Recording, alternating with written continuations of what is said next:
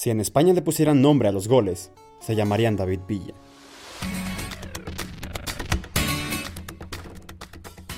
El barrio asturiano de viviendas profundas en Tuilla, España, es el lugar donde vivía la familia Villa Sánchez.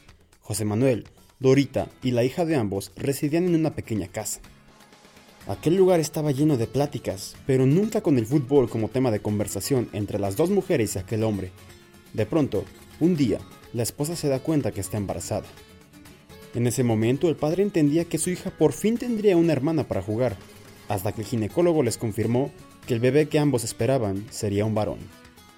La reacción del papá no podía ocultar su sentir, y lo primero que dijo fue, un niño, va a ser mi pequeño futbolista. Así es como un 3 de diciembre de 1981 nació David Villa.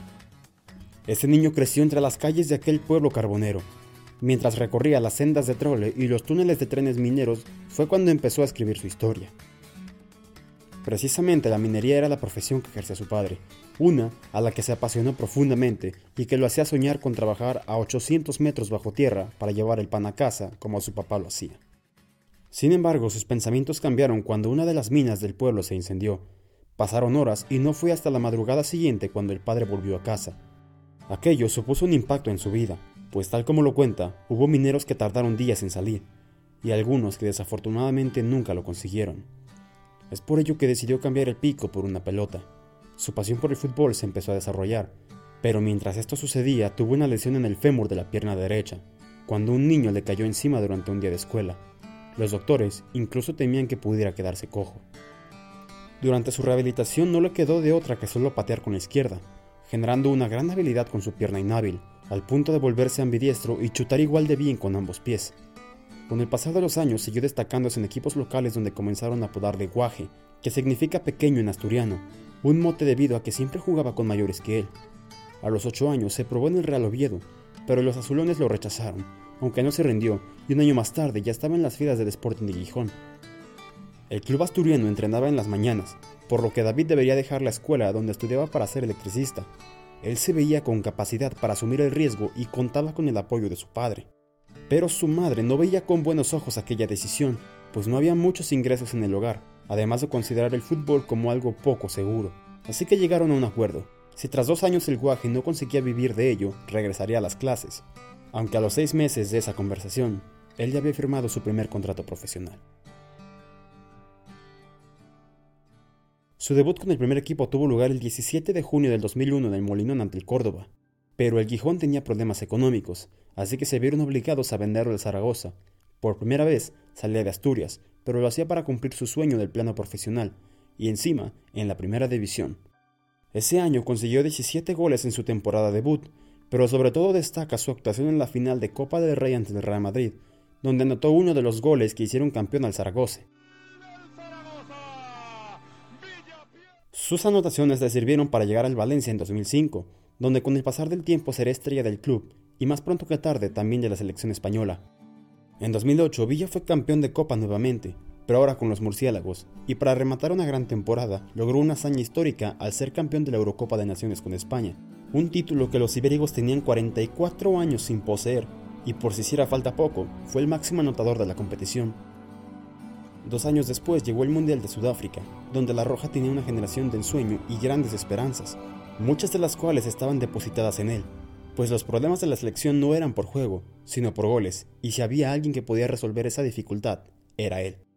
La travesía española no empezó con el pie derecho, pues sufrieron una derrota en su debut ante Suiza, así que debían ganar a Honduras y Chile para avanzar, compromisos donde el asturiano no defraudó y con sus tres goles ponía a su país en la siguiente fase. Ya en octavos nuevamente volvió a ser factor, pues bastó su única anotación para eliminar a la Portugal de Cristiano Ronaldo y repitió la misma dosis en un partido agónico ante Paraguay en cuartos. En semifinales, la Roja superó a Alemania, avanzando a la final donde derrotó a Holanda 1 a 0.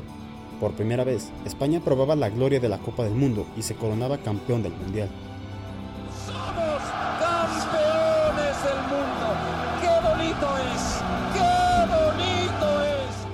Un campeonato donde Villa anotó cinco tantos que lo hicieron bota de plata, y que seguramente sin sus goles su país no tendría bordada una estrella dorada en el pecho. Al acabar ese verano, el jugador se incorporó al Barcelona para formar equipo con Leo Messi, Xavi e Iniesta, con quien tendría magníficas exhibiciones. Como su doblete ante el Real Madrid en aquel 5-0 en el Camp Nou, o su extraordinario gol al Manchester United en la final de Champions League de 2011. Al final de dicho año, el jugador sufrió una fractura en la tibia que lo alejó más de seis meses, y aunque regresó, su declive empezaba por hacerse notar, o al menos así lo consideró el Barça, quien lo vendió al Atlético de Madrid, terminando así una etapa como culé donde alcanzó cinco copas y cambiando las rayas azul y grana por las rojiblancas. Con los colchoneros tuvo un rol destacado esa temporada, pues alcanzaron una final de Champions donde cayeron frente al Madrid y conquistaron la Liga Española. Su proceso en selección culminó ese mismo año, en el Mundial de Brasil 2014, donde España fracasó al no pasar de grupo siendo vigente campeón, aunque pudo marcar un gol, el último de sus 59 que lo convierten en el máximo goleador en la historia de su país. Su trayectoria continuaría en Estados Unidos con el New York City, en Australia en el Melbourne y por último en Japón con el Vissel Kobe. De esta manera se convirtió en uno de los pocos jugadores que ha anotado gol en los cinco continentes del planeta, una marca alcanzada en tierras niponas, mismas donde decidió su retiro de las canchas. Siempre me he dicho a mí mismo un lema muy claro y una frase que es prefiero dejar el fútbol antes que el fútbol me deje a mí. Y después de hablar con, con mi familia, eh, he decidido que, que este es el momento perfecto.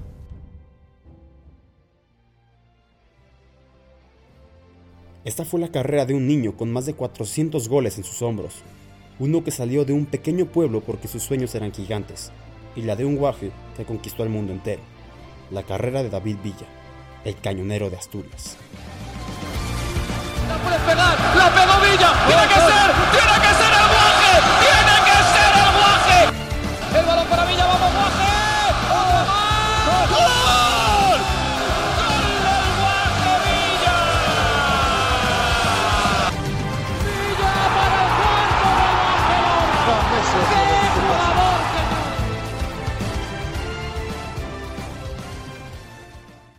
les ha gustado el episodio, no olviden compartirlo con sus amigos o familiares, lo cual se los agradecería muchísimo. También me pueden seguir en las redes sociales como arroba manuelblanco-11. Por supuesto, mi nombre es Manuel Blanco y nosotros nos vemos. Hasta la próxima.